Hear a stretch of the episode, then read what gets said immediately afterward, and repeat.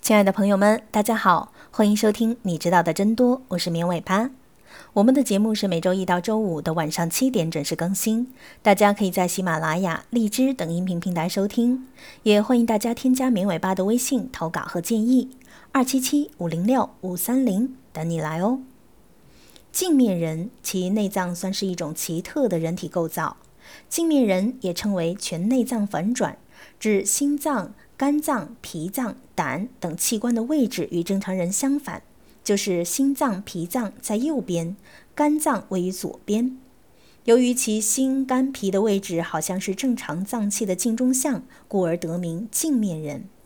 这一奇特的结构，使得武侠小说中被仇家一剑刺穿心脏部位仍然能存活下来，成为并非不可能之事。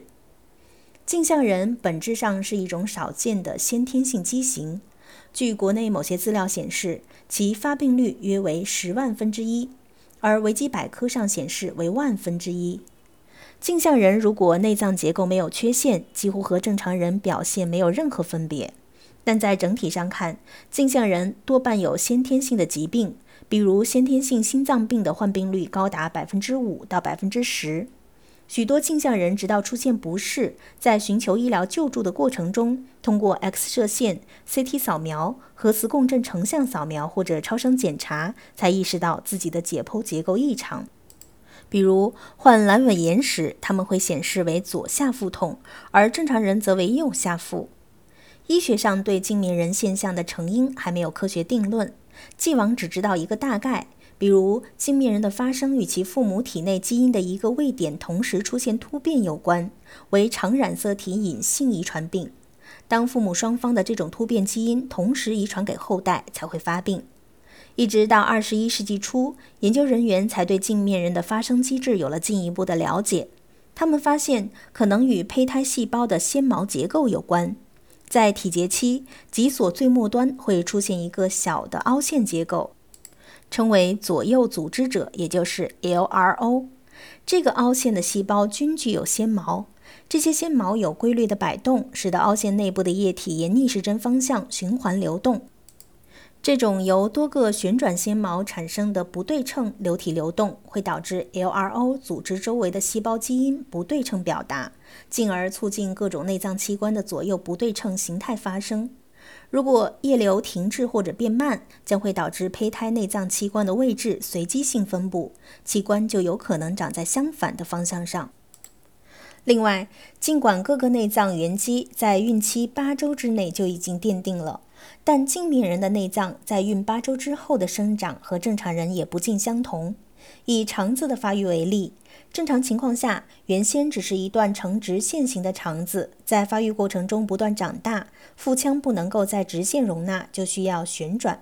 肠子会首先向腹壁突出，然后按逆时针方向旋转一百八十度，之后再逆时针旋转九十度。然而，原机反转者的肠子并不是逆时针旋转，而是顺时针旋转或者不旋转。由于内脏是相连的，肠子反转的话，极可能会影响其他内脏的位置。镜像人可能会面临不少的健康麻烦。第一个，心脏病。普通的镜像人，其先天性心脏病的患病率高达百分之五到百分之十。